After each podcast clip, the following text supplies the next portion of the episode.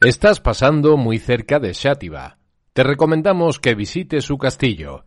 En este podcast te ofrecemos más información sobre lo que podrás encontrar durante la visita.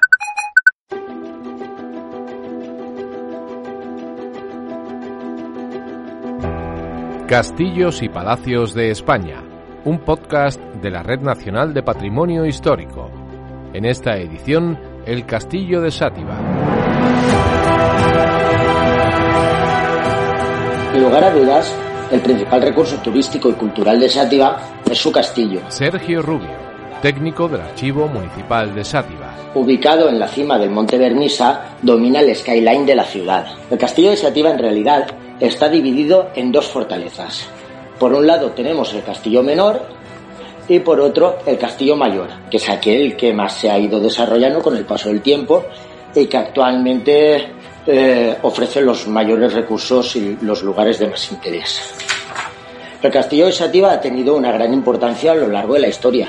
Esto es debido a que sus características defensivas y su ubicación estratégica han motivado que a lo largo del tiempo pues la intervención del castillo haya sido importante en todos aquellos acontecimientos bélicos o conflictos que han tenido lugar por las cercanías.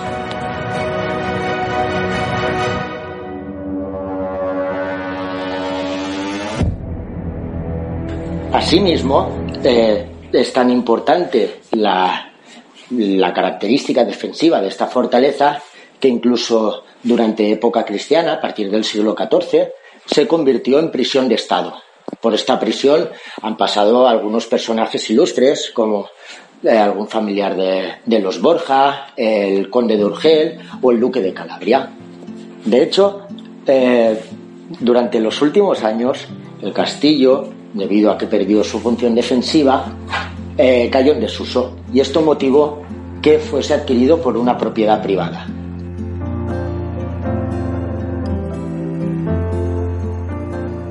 Será durante la época musulmana cuando el castillo adquiera su configuración actual, coincidiendo con el hecho de que la ciudad fue cabeza de distrito de una cora o provincia musulmana.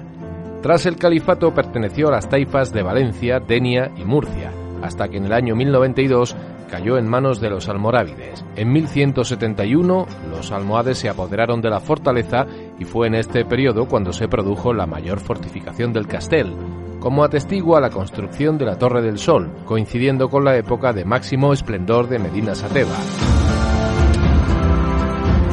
La importancia defensiva que durante la historia ha tenido el castillo de Sátiva, que evidentemente se convirtió en un recurso muy importante para los fines del rey Jaime I. El rey asedió la ciudad en dos ocasiones y después de estos dos largos asedios y de arduas negociaciones, finalmente consiguió la capitulación del alcaide del castillo de Sativa. El último de los asedios, el que, el que dio frutos, se produce desde una montaña cercana a, la ciudad de Sátiva y también en un, en un enclave privilegiado. Es la montaña de Santa Ana. En la actualidad, en esta montaña, se encuentra la ermita del mismo nombre, una ermita que fue construida por una de las familias más representativas y más universales de la ciudad, la familia Borja, a cuya familia pertenecieron los dos famosos papas, Calixto III y Alejandro VI. Sátiva ha sido cuna de personajes ilustres, no solo los dos papas Borja, sino otros personajes de gran relevancia en la historia o la historia del arte, como el pintor José de Rivera, conocido como el Españoleto, el santo San Jacinto Castañeda o el diputado a las Cortes de Cádiz, Joaquín Lorenzo Villanueva, uno de los más activos durante las Cortes de Cádiz.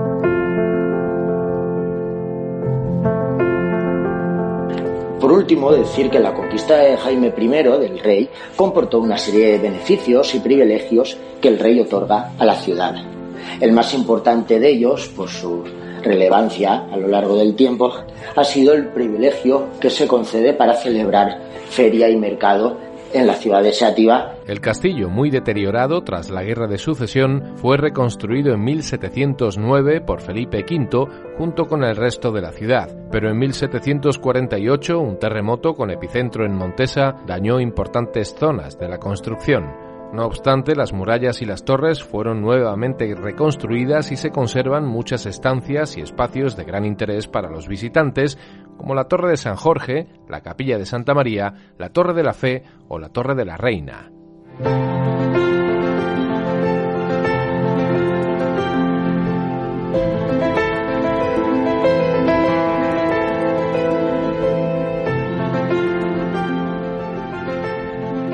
Actualmente, el castillo de Sátiva se ha convertido en nuestro principal recurso turístico y cultural.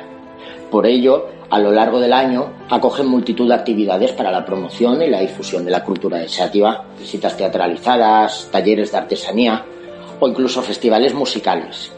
De hecho, el mejor ejemplo de estas actividades es el festival que durante los fines de semana del mes de julio se celebra por las noches en el castillo, conocido como Nicha al Castell, en castellano, Noches en el Castillo.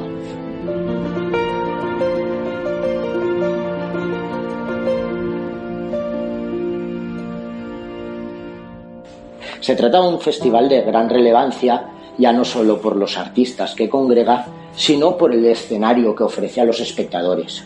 Un escenario con unas vistas privilegiadas de la ciudad en un entorno idílico como es el castillo de Sátiva y además en unas condiciones difíciles de ver de otra manera.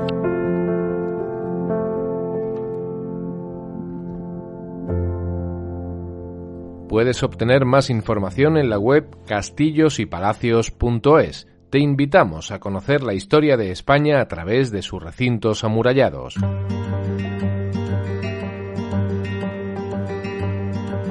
Puedes suscribirte a este canal de audio en radioviajera.com y en las principales plataformas de podcast como iVoox, Google Podcast, Apple Podcast y Spotify. En la descripción de este podcast en la plataforma que hayas escogido para escucharlo encontrarás un enlace en el que podrás conseguir las entradas para visitar el castillo.